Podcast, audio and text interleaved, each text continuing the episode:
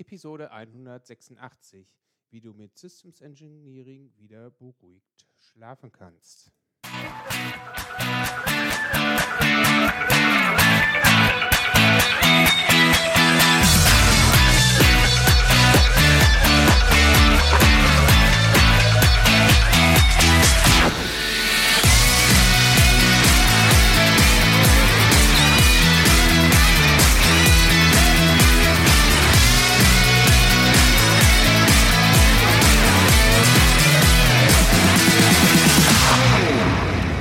Willkommen beim Zukunftsarchitekten, der Systems Engineering Podcast für Macher und Entscheider. Am Mikrofon ist Björn Schorre. Als Systemingenieur gebe ich dir Tipps und Impulse, damit du dein Projekt zum Erfolg führen kannst. Und so wirst du in dieser Episode erfahren, worauf bei der Systemarchitektur zu achten ist und worin die Unterschiede liegen zwischen Integration und Test. Vorher möchte ich noch auf das Requirements Engineering Camp, das RE Camp äh, 2022 hinweisen. Wenn du dich mit Menschen treffen willst und dein Wissen rund ums Anforderungsmanagement austauschen und erweitern möchtest, dann schau doch auf der Seite requirementsengineeringcamp.com nach und hol dir dein Ticket für das RE Camp 2022 in Herford. Ja, heute bei mir im Podcast ist ein besonderer Mensch, mit dem ich schon den ersten Teil des Interviews geführt habe. Er hat Elektrotechnik studiert und jahrelang als Software- und Hardwareentwickler gearbeitet. Seit sechs Jahren ist er Systemingenieur und aktuell bei einem Automobilzulieferer beschäftigt. Nils Fangmeier. Mit Nils habe ich ein langes Interview geführt, steigt nun ein in den zweiten Teil, der mit der Systemarchitektur startet. Jetzt haben wir einiges schon zum Thema Requirements Engineering gesagt. Ja. Ähm, natürlich, wir dokumentieren die ganze Sache. Auf die Tools, welche man da nimmt, wollen wir jetzt nicht eingehen. Natürlich gibt es eine ganze Reihe. Äh, wir wollen jetzt erstmal gucken, was kommt denn danach? Was kommt nach den Anforderungen? Wir nehmen einfach mal Gut. an, wir haben da jetzt einen, ähm, für dieses imaginäre System, was du da vorhin mal aufgemacht hast, haben wir jetzt einen Haufen Anforderungen zusammengesammelt. Was passiert dann in der Systementwicklung? Also wenn ich das jetzt von der von der Systemspezifikation, von der Anforderungsseite betrachte, dann würde ich jetzt auf alle Fälle in eine Architektur einsteigen. Ja, das heißt, ich habe jetzt ja erstmal, wir, wir sind ja gekommen äh, von der Problemebene. Wir sind jetzt bei eigentlich in der, in der, in der logischen Ebene, was muss mein System können? Das sind, Mhm. haben wir die Systemspezifikation, das gehen wir natürlich weiter runter. Okay, ich habe jetzt irgendwelche Funktionen oder irgendwelche Verhalten hier äh, an der Stelle spezifiziert. Und dann möchte ich aber ja auch äh, die, ja, die, die Komponenten, die Elemente, die sich in meinem System abbilden, zumindest äh, auf, auf logischer Ebene, möchte ich ja dann auch spezifizieren. Das heißt, äh, wa- was, was sind da eigentlich für Systemkomponenten? Welche Blöcke bilden sich da? Und das ist einfach eine Sache, die ich dann typischerweise natürlich über eine logische Architektur an der Stelle abbilde.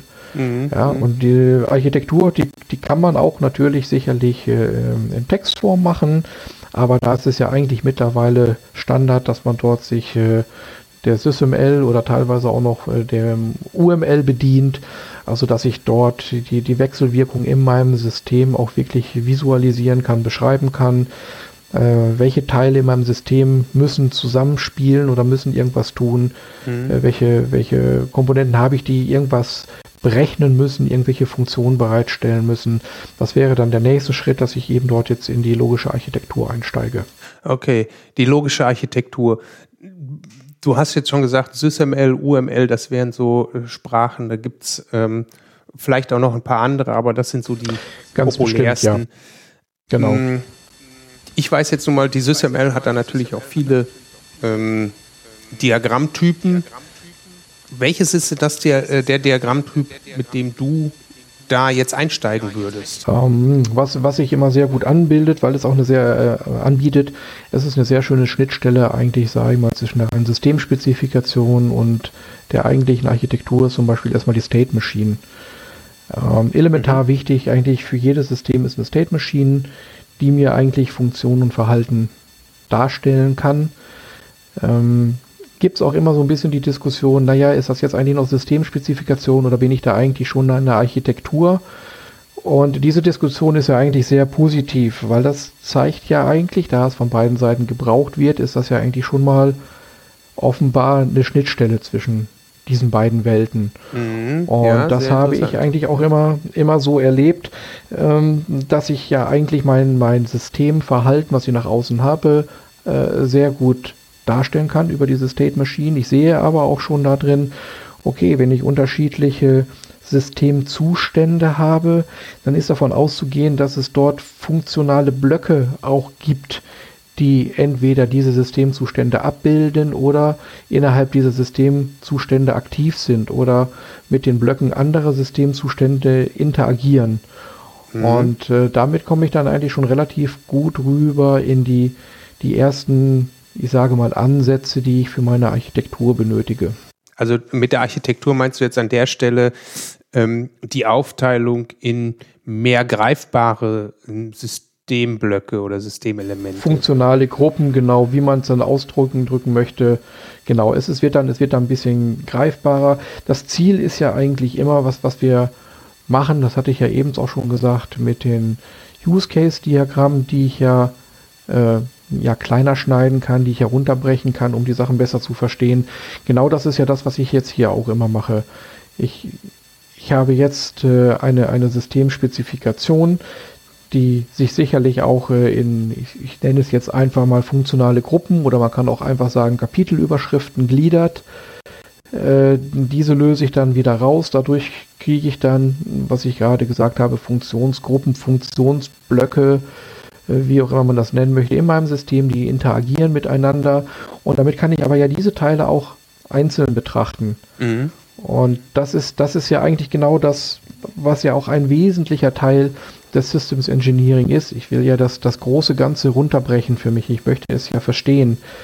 Und äh, mhm. unter Umständen möchte ich ja auch dann irgendwie am Ende des Tages bestimmte Dinge für die Realisierung an unterschiedliche Entwickler oder Entwicklerteams geben. Ne, das, der, das Einfachste, wo man, wo das natürlich greifbar ist, ich habe zum Beispiel, um bei dem Beispiel Update zu bleiben, habe ich natürlich immer einen Anteil an Elektronik da drin. Ja, ich muss halt irgendeinen ein, ein Baustein haben, ein mhm. IC, was unterm Strich mir irgendwo da meine Schnittstelle äh, bereitstellt.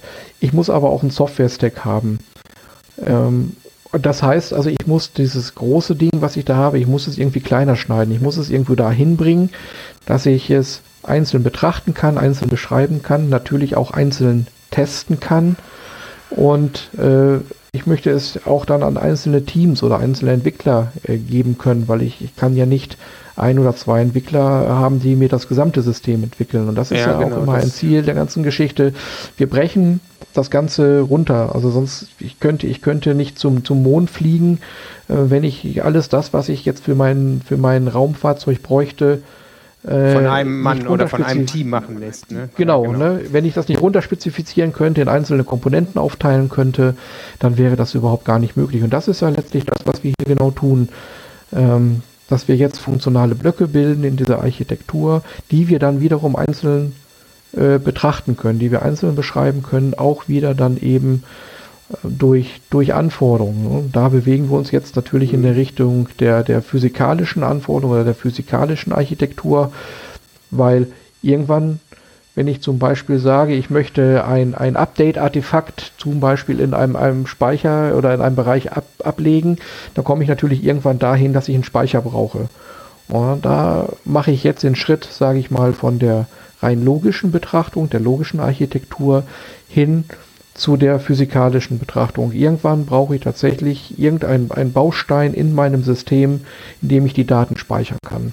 Mhm, und das mhm, ist genau, genau, hier an der Stelle, wo ich den, den Übergang mache. Und äh, auch da ist es wieder wie an jeder Stelle, ich kann hier mit modellbasierten Methoden arbeiten, ich kann das äh, textuell beschreiben. Wichtig ist eigentlich ja nur, dass ich ja äh, Blöcke gebildet habe, die ich einzeln greifen kann, die ich einzeln beschreiben kann, die ich sage mal vereinfacht, eine eigene Überschrift bekommen, ähm, ja, damit sie äh, genau. dann, dann auch verständlich sind. Und ich kann sie auch kommunizieren. Das ist ja das große Thema, was wir eingangs schon gesagt haben. Ich kann jetzt diese Dinge nehmen, die ich hier ähm, ja, dokumentiert habe und ich kann damit jetzt reden. mit meinen Kollegen, mit dem Team. Genau, du, ich, du hast es äh, gerade schon so ein bisschen gesagt, du, du kannst das ja äh, eigene Anforderungen dafür noch finden oder Anforderungen zuweisen an diese, äh, an diese Systemelemente. Und ja, jetzt hast du ja wieder, oder du kannst ja dann diese Anforderungen entsprechend gruppieren zu genau. dem Namen dieses Systemelements, was du da gefunden hast und könntest dort jetzt, ich sage jetzt mal, ein eigenes Lastenheft wieder schreiben, also rausziehen und das deinem Entwicklungsteam geben oder du kannst es sogar ähm, outsourcen und äh, jemandem externes geben, weil die das einfach, weil die da einfach mehr Kompetenzen drin haben und das entwickeln für dich. Genau, das ist, das ist eben genau eine ganz wichtige Sache. Ich kann das also im Team verteilen, ich kann das im Unternehmen verteilen, ich kann das mal extern geben.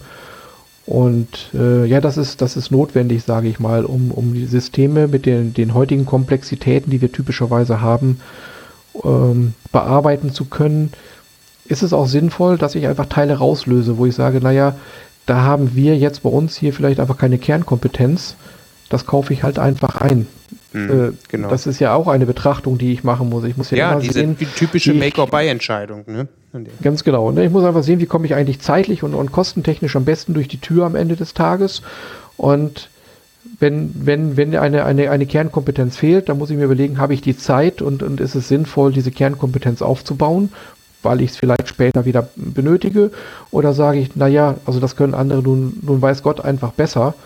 Und dann kaufe ich mir das eben ein und dann habe ich vielleicht, was ja auch noch ein Hintergrund ist, wenn es ein äh, serviceintensiver Bereich ist, äh, dann habe ich eine Firma, äh, die kann auch vielleicht einen Service für eine bestimmte Komponente bieten, was ich so im Haus vielleicht gar nicht ja. leisten kann. Aber ja, da sagst Sachen, du was. muss man da einfach betrachten. Da, da sagst du was, die können das besser. Und da sind wir jetzt, glaube ich, an der Stelle angelangt. Wir haben Anforderungen erhoben, wir haben das System Architektur und Systemdesign gemacht. Und jetzt gibt es Leute, die das besser können als, als wir Systemingenieure, nämlich die Mechanikentwickler, äh, Hardwareentwickler, Softwareentwickler. Wir sind genau. jetzt so weit runtergegangen, glaube ich, in unserem System, dass wir die Anforderungen an genau diese Elemente äh, zuweisen können. Wir können also genau. dem Mechanikentwickler sagen, pass auf, das hier sind die Anforderungen, die du für uns realisieren musst. Und das Gleiche sagen ja. wir zu dem Hardwareentwickler und zu dem Softwareentwickler. Richtig. Und dann haben die jeweils einen ähm, mehr oder weniger vollständiges äh, Anforderungspaket und können dann in ihre Entwicklung gehen und ja, werden wahrscheinlich dann auch nochmal eine Analyse machen von den Anforderungen und werden dann ein entsprechendes Design aufstellen. Die, die ich weiß jetzt nicht, wie es in der Konstruktion heißt. Ähm, in der Hardwareentwicklung ist es auf jeden Fall, dass ich dann mit einem Blockschaltbild anfange und in Softwareentwicklung eine Softwarearchitektur, wo ich das dann alles ähm, analog zu dem, was wir jetzt eben gesagt haben, für die Systemebene nochmal machen kann. Genau, ne, in der Mechanik habe ich dann die Wirkketten oder die Wirkkettenanalyse, die ich da durchführen kann. Mhm. Und ich, ich kann eigentlich, ich kann, ja, diese Sache kann ich eigentlich äh, nach unten hin beliebig treiben. Also ich kann ja auch wenn ich jetzt schon zum Beispiel in einer Domäne bin, äh, in der Software, äh, dann kann ich natürlich, habe ich äh, Softwareanforderungen, ich kann eine, eine Softwarearchitektur machen, aber auch da werde ich natürlich dahin kommen, dass ich, dass ich dort unter Umständen ja wieder funktionale Blöcke innerhalb dieser Software bilden. Und äh, es steht mir frei, also diese Sachen einfach wieder wieder zu verfeinern und, und, und wieder über, über Anforderungen und äh, Architekturelemente zu spezifizieren. Also ich kann es so weit runterbrechen, wie ich glaube, dass es für mich am besten ist oder auch für meine Organisation, mein Team am besten ist, dass ich diese Sache bearbeiten kann. Und das ist, glaube ich, auch ein wichtiger Punkt. Es gibt natürlich ganz viele Vorgaben und Prozessbeschreibungen und Vorgehensmodelle. Und die haben natürlich sicherlich auch alle ihr, äh, ja, ihre, ihre äh, Berechtigung und das ist auch ganz mhm. wichtig, aber man muss immer sehen, was passt eigentlich zu meiner Organisation, was passt eigentlich zu meinem Team, äh, wo gehe ich tiefer rein, wo habe ich vielleicht eine Stelle, die kann ich, naja, vielleicht nicht überspringen, aber doch ein wenig schlanker halten. Ja, genau. Ähm, das muss man halt immer gucken, wie, wie es denn eigentlich äh, zu mir passt. Am Ende des Tages muss ja das, das, das Team die Entwicklungsleistung bringen und deswegen muss man die Sachen so anpassen, dass man da am besten mit äh, fertig wird. Ich sehe das auch immer so, dass das ähm, best, sogenannte Best Practices sind. Also äh, es sind Empfehlungen, wie man vorgehen kann, wie man vorgehen sollte. Ähm, da werden bestimmt genau. auch einige normative äh, Anforderungen schon mit bedacht worden sein. Äh, aber gerade wenn ich an die ähm, Automotive Spice Norm denke, da sind ganz viele Best Practices drin, ähm, genau. die durchgeführt werden sollten, um zu einem gescheiten Ergebnis zu kommen. Da steht nicht drinne, setzen Sie sich hin und schreiben Sie diese Anforderungen in Word auf. Das steht da Ganz nicht. Genau. Und wenn Word genau. für mich die optimale Lösung ist in meiner Organisation, dann mache ich das mit Word. Wenn aber dann genau. ein DORS oder ein Polarion oder ein Iquavis oder wie sie alle heißen da für mich das Beste ist, dann nutze ich natürlich diese Tools, um da genau. zum Ziel zu kommen. Ja, das ist auch eine ganz wichtige Sache. Das ist auch, wo man ganz häufig gefragt wird, wie muss ich denn dieses machen? Wie muss ich dann an der Stelle arbeiten und welches Tool muss ich denn nehmen? Ähm, das sind natürlich berechtigte Fragen, die natürlich jetzt eine Organisation beschäftigen, aber es gibt darauf natürlich keine, keine wirklich eindeutige Antwort. Was du gerade angesprochen hast, das Automotive Spice, ist eigentlich schon mal sehr gut, weil es ist halt einfach vollständig. Ne? Das ist vielleicht auch so ein bisschen das, was ich eben gesagt habe, wie mein Lebenszyklusmodell für die Systementwicklung. Ja, wenn ich das, wenn ich mir Automotive Spice ansehe, da komme ich eigentlich an allen Problemstellungen vorbei. Da ist alles einmal beschrieben, was ich berücksichtigen muss. Und was ich da jetzt für mich daraus mache, das ist dann einfach eine andere Sache. Es hängt natürlich davon ab, ob ich jetzt mit äh, anderen Unternehmen zusammenarbeite, die das Automotive Spice zum Beispiel eins zu eins fordern und ich Assessments machen muss, oder ob ich einfach nur sage, okay, das ist für mich äh, meine rote Linie, meine Richtschnur, an der ich meine Prozesse ausrichte. Und da muss man jetzt einfach gucken. Ich finde es einfach, wie gesagt, sehr gut. Es ist äh, in weiten Teilen eigentlich auch vollständig. Das heißt, wenn ich da durchgehe, habe ich eigentlich überall einmal hingeguckt, und mir zu jedem wichtigen Thema einmal Gedanken gemacht. Und das ist ja das, was es eigentlich leisten soll, dass ich, dass ich nichts vergesse aus Unwissenheit. Genau. Ähm, nichts vergessen. Da äh, ich, wir wollten ja eigentlich mal so einen so so einen Überblick schaffen von, von, der, von der Systementwicklung. Jetzt sind wir so lange schon im Requirements- und Systemarchitekturen-Thema äh, unterwegs gewesen. Ja. Stell dir mal vor, du hast jetzt diese Anforderungen alle zusammengesammelt und du hast deine Teams beauftragt, äh, diese Systemelemente zu entwickeln. Äh, wie gesagt, das sind die Experten, da wollen wir uns jetzt gar nicht drum kümmern. Wir sind auf der Systemebene nochmal unterwegs.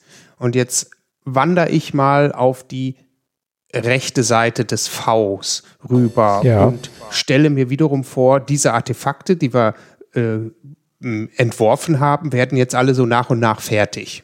Da kommt irgendwann ja. äh, der Lieferant mit der äh, äh, mit dem Gehäuseteil, da kommt irgendwann der Lieferant, der mir irgendwelche Motoren ähm, oder ähm, Ventile bringt. Ähm, da kommt der, ähm, der Hardwareentwickler, der die Steuerplatine entworfen hat und so weiter. Natürlich auch die Software. So, was passiert dann?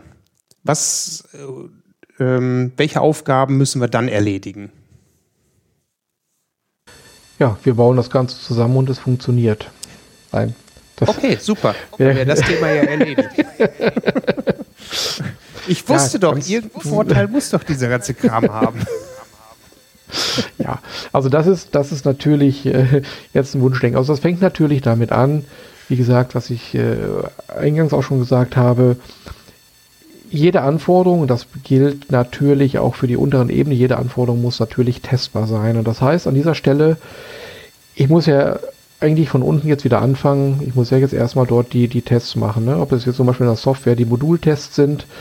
Ähm, und für, für, ich kann auch unter Umständen für mechanische Sachen kann ich bestimmte Messungen durchführen. Ich kann aber auch äh, einfach äh, nur durch ein, ein vier Augen äh, Kontrolle sehen, okay, sind bestimmte Dinge getan. Das heißt, mhm. erstmal das, was ich jetzt äh, zurückbekomme, wieder umgekehrt. Also wir sind eben auf der linken Seite sind wir nach unten gegangen. Und, und haben gewisse Anforderungen äh, aufgestellt und, und äh, ich sage jetzt genau. mal beim, ähm, wir haben bei diesem Ventil, um bei der Mechanik zu bleiben, haben wir gefordert, dass da eine gewisse Durchflussmenge äh, innerhalb genau. eines Zeitintervalls durch muss. So, und jetzt haben genau. wir das Ventil vorliegen. Was passiert? Ja, ich muss natürlich jetzt erstmal äh, ja, gucken, ob, ob, diese, ob diese Sachen äh, alle passen. Also ob jetzt das, was ich spezifiziert habe, auch wirklich von den, von den Teilkomponenten umgesetzt wird. Mhm. Und äh, wenn ich diese Teilkomponenten habe und ich sage, okay, das ist jetzt so, wie ich mir das vorstelle, dann fange ich natürlich an mit der, mit der Integration. Mhm. Das heißt, ich fange dann an von unten her, soweit möglich eben, diese Sachen zusammenzubringen. Das heißt, ich bringe die Software äh, auf meine Leiterplatten zum Beispiel. Ich äh, baue die Leiterplatte in mein Gehäuse ein mhm. oder äh, dieses Ventil wird, äh, ich sage mal, an der dafür vorgesehenen Vorrichtung äh, angeschraubt oder eingebaut. Und äh, dann folgt an nächster Stelle natürlich der Integrationstest, ob jetzt eben diese Sachen richtig zusammenarbeiten. Das heißt, ob die Schnittstellen, die ich spezifiziert habe, richtig spezifiziert sind. Mhm. Ja, und ob ich, äh, ob das Ganze eben erfolgreich ist. Ja. Und so gehe ich jetzt wieder von den, von den einzelnen Domänen äh, wieder nach oben auf der rechten Seite. Und, und, und baust quasi äh, aus diesen Teilkomponenten ein, ein, höherwertiges Teilsystem zusammen, weil das wieder genau. mehr und immer, immer wieder bietet. mit den Ganz genau. Und immer wieder mit den natürlich dazugehörigen Tests, die ja für jede Ebene beschrieben sind, äh, eben bis hin ganz nach oben bis zur Validierung. Ja, also wo dann der Kunde sagt, okay, das Gesamtsystem äh, erfüllt das, was ich von euch gefordert habe, das äh, löst mein Problem. Und so habe ich ja diese einzelnen Stufen, genauso wie ich jetzt äh, auf der linken Seite erst von dem, von dem, von dem großen äh, Teil runtergegangen bin und habe dekomponiert und habe äh, mhm. kleinere Teile daraus gebildet, muss ich jetzt auf der rechten Seite eben des, des Vs diese Sachen wieder zusammenbauen, zusammenbringen, integrieren äh, mit den entsprechenden Tests und äh, eben sehen, dass diese Sachen auch dann wirklich zusammenarbeiten. Das ist natürlich du noch eine ganze Menge ja. Du hast es eben schon so, so, ganz schön gesagt, du, du setzt das alles wieder zusammen, so wie du dir das auf der ähm, beim, beim Dekomponieren gedacht hast, wie es, wie es ja eigentlich sein soll. Ich habe das immer so für, für mich vor Augen. In der Systemarchitektur entwerfe ich ja diese ganzen äh, Subsysteme und beschreibe, wie die zusammen mm, funktionieren könnten. Das heißt also auch zwischen ja, ihnen die genau. Schnittstellen. Und genau das hast du ja jetzt bei dem, beim Integrationstest quasi nachgewiesen, dass das ja hoffentlich äh, auch so funktioniert. Ne? Genau. Der nächste Schritt wäre dann ähm, der Systemtest. Und das habe ich für mich immer mit der Überprüfung, also der Verifizierung der Anforderungen aus dem Requirements Engineering gleichgesetzt. Und ähm, ja. Ne, also du hast ja, du hast, das hast du ja vorhin auch schon so wunderbar ausgeführt. Diese ähm, Anforderungen sollen atomar sein, die sollen ähm, testbar sein. Und jetzt werde ich ja hergehen genau. und genau diese Anforderungen entsprechend im Systemtest ähm, ja, prüfen ähm, und, und halt dort die Verifizierung durchführen. Also das war ganz mir jetzt genau. gerade nochmal ganz wichtig, dass ich das rausstelle, weil du warst schon eben bei der Validierung angekommen und ähm, ja, da sind wir ganz oben, genau. Genau. Diese diese Stufen sind mir persönlich eigentlich da ziemlich wichtig, weil da können auch immer noch ähm, Probleme auftreten und die und äh, entsprechende Fehler. Ja, also das das ist ja auch eine Sache. Ähm, das ist jetzt ja auch der idealisierte Fall. Also im Prinzip genauso wie ich ein System dekomponiere, kann ich ja eben auf der rechten Seite auch genau die Tests ausführen, was ich eben sagte, Software beispielsweise mit den äh, Software-Modultests ähm, und ja, habe dann die Integration, habe dann die Systemtests. Ich habe natürlich auch die Probleme, dass ich bestimmte Dinge gar nicht so testen kann, wie ich mir das vorstelle. Ähm, bestimmte, bestimmte Sachen lassen sich, sage ich mal, auf Systemebene unter Umständen gar nicht überprüfen. Weil mhm. ich dafür vielleicht die, die äh, angrenzende Systeme, die benachbarten Systeme haben, mit denen es äh, später im Produkt, äh, Produktivbetrieb ist. Ja, und dann kann es zum Beispiel sein, dass ich sage, naja, ähm, ich habe ich hab jetzt eine Inspektion gemacht über diese ganzen Sachen. Das heißt, ich gehe davon aus, diese Wirkungsweisen, wie sie dort beschrieben sind, werden wohl funktionieren. Das ist jetzt von mehreren Leuten bestätigt. Und da muss ich mich unter Umständen darauf verlassen, wenn ich jetzt die einzelnen Funktionen zum Beispiel in der Software oder eine, eine Parametrierung, die ich vielleicht in der Software vornehme, und die habe ich überprüft in der Software, dann kann es sein, dass ich sage, okay, da muss ich vielleicht einen Test auf der Systemebene weglassen.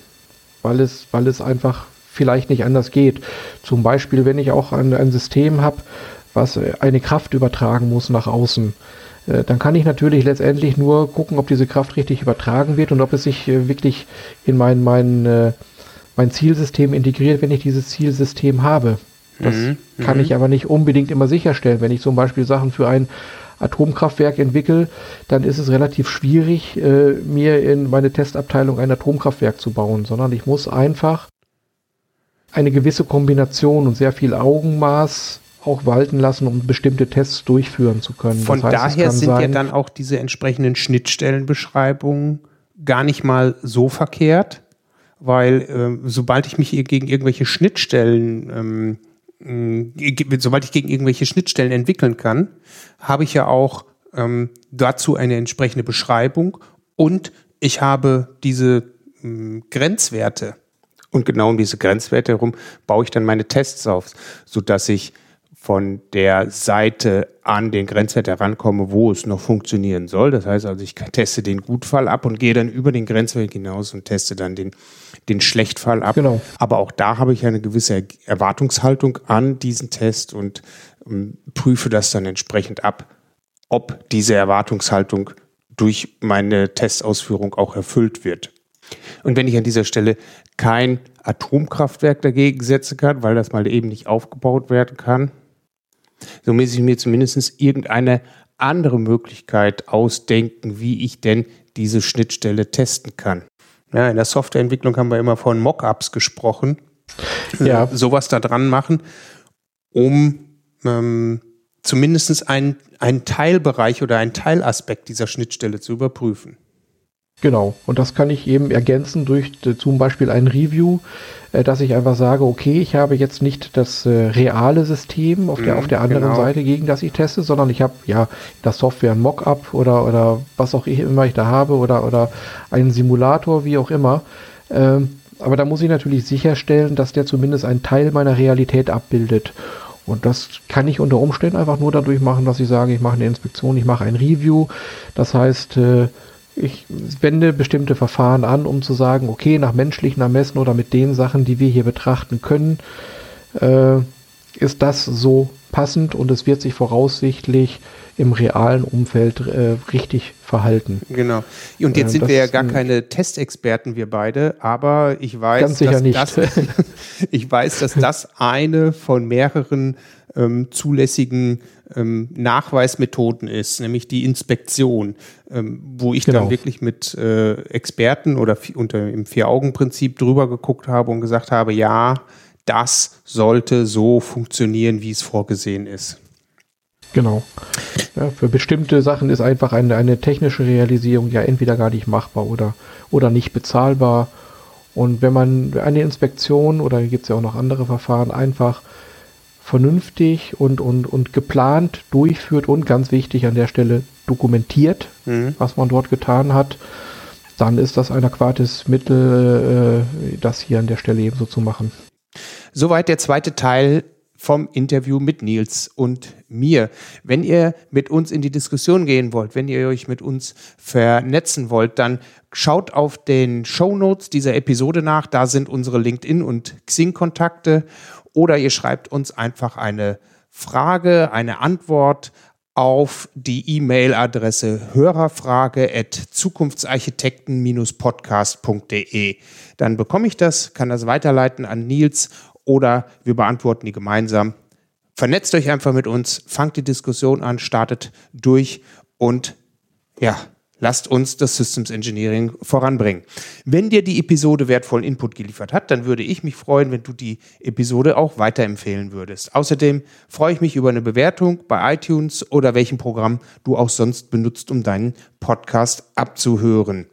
Wenn du gerade dabei bist, dann bewerte auch gerne die anderen Podcasts, die du hörst. Wenn dir die Episode gefallen hat, dann abonniere doch den gesamten Podcast kostenlos und mache dein Smartphone zu deiner persönlichen Universität für unterwegs.